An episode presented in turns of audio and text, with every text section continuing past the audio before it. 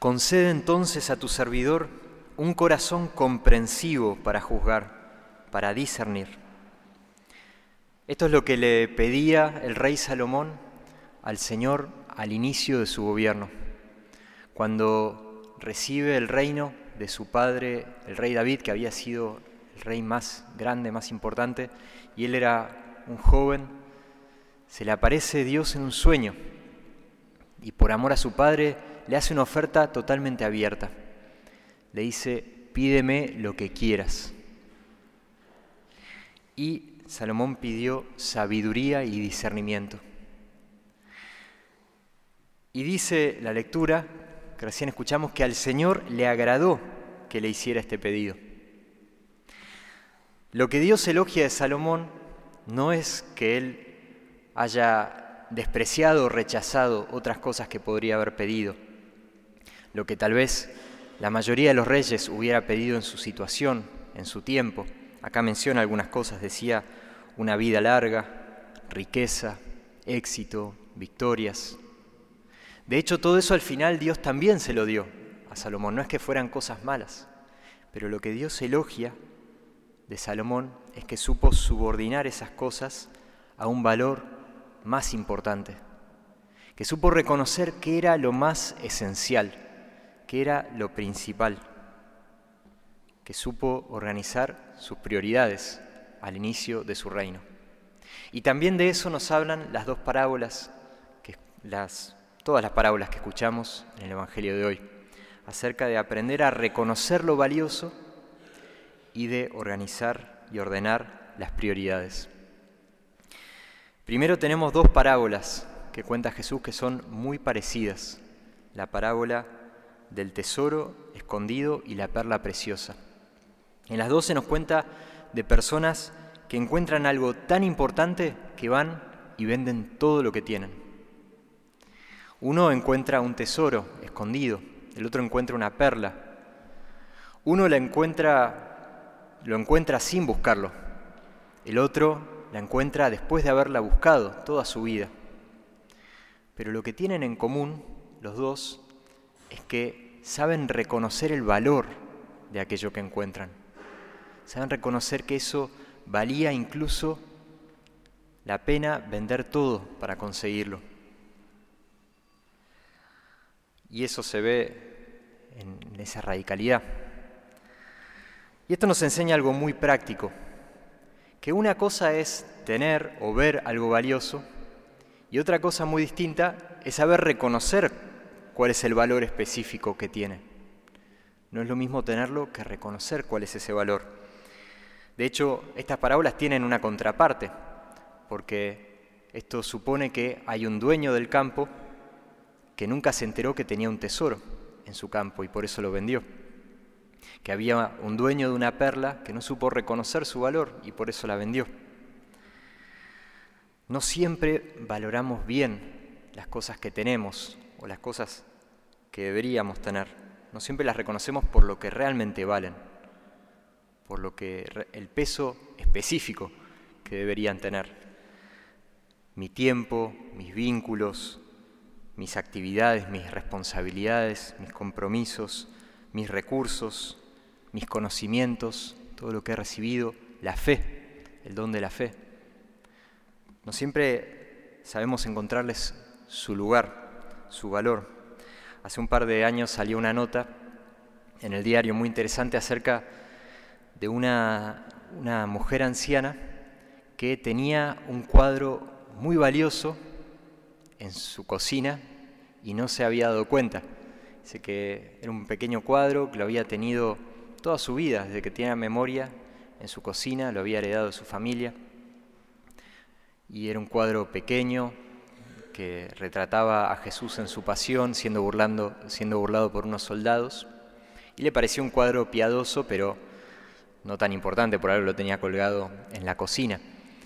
Y cuando ya era una mujer anciana, organizando una feria americana, pasó un experto en arte por su casa y vio el cuadro y le llamó la atención. Entonces le propuso a esta mujer ir a tasar el cuadro con una casa de arte.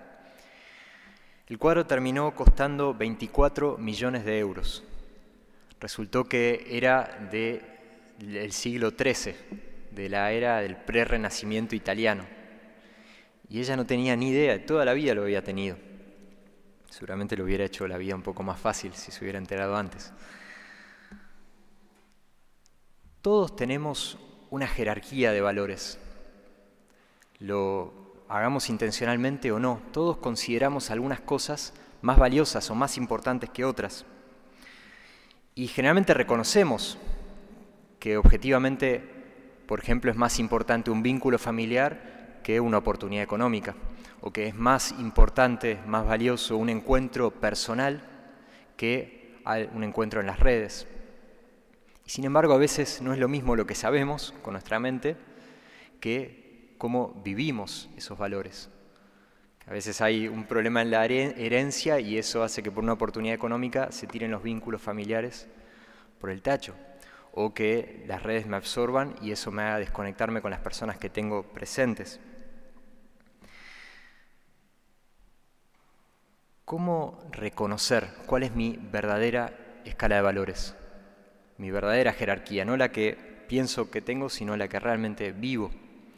Hay dos cosas que ayudan a reconocerla. Mirar dos cosas, mirar dónde invierto mi dinero y dónde invierto mi tiempo. Especialmente esto último, ver cómo distribuyo mi tiempo. Viendo mi agenda me doy cuenta qué es lo que realmente es valioso para mí. Yo puedo creer, estar convencido, incluso decirle a otros, por ejemplo, que mi vínculo con Dios, mi fe, es algo muy importante para mí, que es un pilar en mi vida. Pero tal vez después cuando veo la realidad de mi agenda me doy cuenta de que es menor el tiempo que le dedico semanalmente a Dios que el tiempo que le dedico diariamente al celular. Y entonces se complica. puede ser que sintamos que no nos alcanza el tiempo, que no alcance el tiempo para dedicarle a, cada cosa por lo que realmente vale, por lo que quisiéramos dedicarle. Y acá entra la otra parábola que cuenta Jesús. La última parábola que cuenta hoy, y es la que cierra todo este ciclo de parábolas que cuenta Jesús, es la parábola de la red. Dice que es una red que se echa al mar y recoge toda clase de peces, pero que después es necesario un trabajo de los pescadores, que dice que tienen que sentarse a recoger lo bueno en canastas y tirar lo que no sirve. Esta parábola también tiene que ver con reconocer el valor de las cosas, pero enfatiza el hecho de que hay que elegir, de que no, uno no puede quedarse con todo. No es solo una cuestión de incluir todos los valores, todos los ingredientes que yo quisiera para mi vida, sino que también hay que jerarquizarlos. Hay que poner unas cosas por sobre otras, hay que reconocer y establecer prioridades. Y eso significa que probablemente algunas cosas tienen que quedar afuera, que algunas cosas tienen que ser sacrificadas para darles a otras lo que realmente merecen. No podemos quedarnos con todo. No todo es igualmente importante ni igualmente urgente, y hay cosas que tal vez son urgentes o parecen urgentes, pero no son tan importantes. Y cosas que son muy importantes, pero por no ser urgentes, corremos el riesgo de no prestarles atención. Y no todo lo bueno es bueno para mí en este momento. Justo hace unos días un, joven me, comentaba que tomó la decisión de borrar Instagram, de, de borrarse Instagram. No porque estuviera viendo cosas malas en Instagram, sino porque se dio cuenta de que le absorbía demasiado tiempo, tiempo que él sabía que podía ocupar en otras cosas que tal vez eran un poco más arduas, pero en definitiva eran más gratificantes y más productivas. Y entonces tomó esa decisión. Supo jerarquizar sus prioridades y resultó que en este caso Instagram no entraba entre las prioridades. Y es que una cosa es tener una vida balanceada, donde tengo un poco de cada cosa, donde no hay exceso, sino que en todo hay moderación, pero algo todavía mejor es tener una vida ordenada, donde cada cosa encuentra su lugar, cada cosa está donde tiene que estar. Y eso nos invita Jesús. ¿Cómo aplicar este mensaje volver a ordenar nuestras prioridades, podemos hacer como los pescadores de la parábola. Sentarnos y ver todo lo que atrapa mi semana, todo lo que abarca mi semana. Y reconocer qué es lo que sirve y qué es lo que no sirve. O sea, revisar mi agenda para ver si refleja mi escala de valores, lo que yo realmente considero prioritario. Estamos a mitad de año y es un buen momento para sentarme, parar y proyectar la segunda mitad del año. Hoy en día la verdad es que estamos continuamente solicitados, como que continuamente nos están queriendo vender perlas brillantes, continuamente nos están queriendo como proponer, ofrecer cosas que consumen nuestro tiempo, tal vez solo algunos segundos o algunos minutos de nuestro día, pero que a veces puede ser que aceptemos sin medir y eso va como desordenando nuestras prioridades. Sea un video de un minuto o sea una propuesta, un proyecto o un trámite, sea lo que sea, mitad de año es un buen momento para, con la experiencia de la primera mitad del año, proyectar y volver a ordenar mis prioridades. Y así encarar la segunda mitad del año con más orden. Al rey Salomón se le apareció el Señor y le ofreció, pídeme lo que quieras. Un santo que tuvo una experiencia muy, muy parecida. Cuando Santo Tomás de Aquino estaba llegando al final de su vida y ya era reconocido como un gran teólogo y como un gran maestro, tuvo una visión.